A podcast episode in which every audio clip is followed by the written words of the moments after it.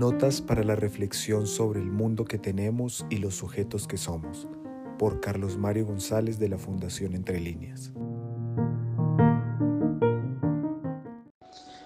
Advierto, me dirijo despacio a Nietzsche y a su crítica a la moral judeocristiana. No tengo prisa. Para pensar no vale el afán es menester dirigirnos a esto tan despacio como sea necesario para poder llegar a ello entendiendo lo que está en juego y ojalá experienciar el cuestionamiento radical que hace a esta moral,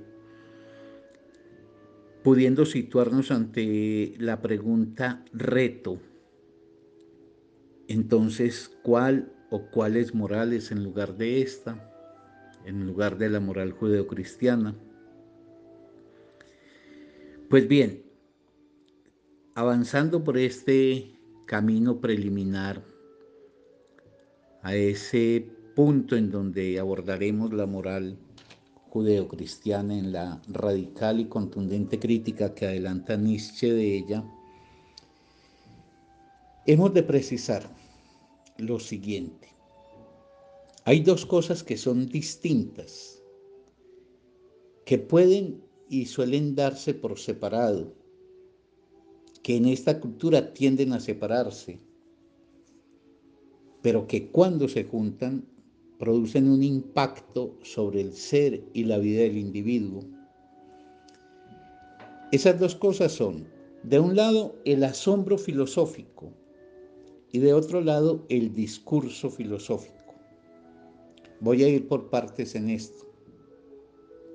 Cuando uno dice el asombro filosófico, que eso no es potestad de los que estudiaron filosofía o tienen títulos de filosofía, el asombro filosófico es propio de todo aquel que ante lo que se presenta a sus ojos de manera insólita, se llena de estupefacción, se entrega a la admiración, le da lugar a la incertidumbre, efectúa una apertura ante lo que se le ofrece.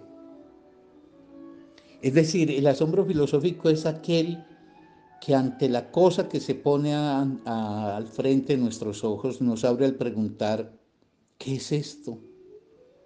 ¿Qué consecuencias desata esto? En fin, más adelante habremos de hablar de qué es el asombro filosófico, porque ese es un tema que merece por sí mismo la atención. Los saberes se pueden aprender sin asombrarse frente a lo que develan. Es lo más común y lo más frecuente.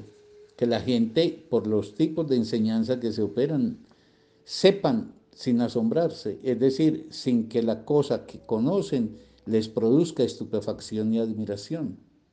Pero cualquier saber, por ejemplo, la astronomía, ahí donde ella se ocupa del cosmos, implica para un sujeto la pregunta, incluso angustiante, ¿qué soy en este universo inconmensurable y en gran medida desconocido?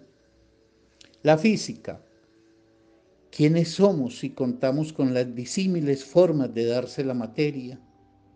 La química, esta es la materia de la que estoy hecho, pero que seguirá cuando yo me deshaga, como se dio cuando yo no era.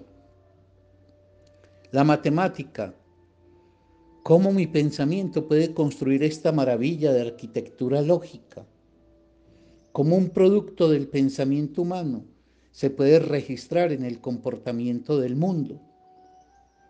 La biología, cómo elementos en sí mismos inorgánicos dan curso a la vida y se articulan según prodigiosos diseños como el del ADN, el genoma, etc. Es decir, cualquier saber, inclusive esos que se llaman exactos o de, ciencias eh, eh, no conjeturales, son dadores para una mirada que realmente esté gobernada por el espíritu filosófico de un gran asombro. Pero no solamente esos saberes, otros saberes también, pero de eso hablaremos luego.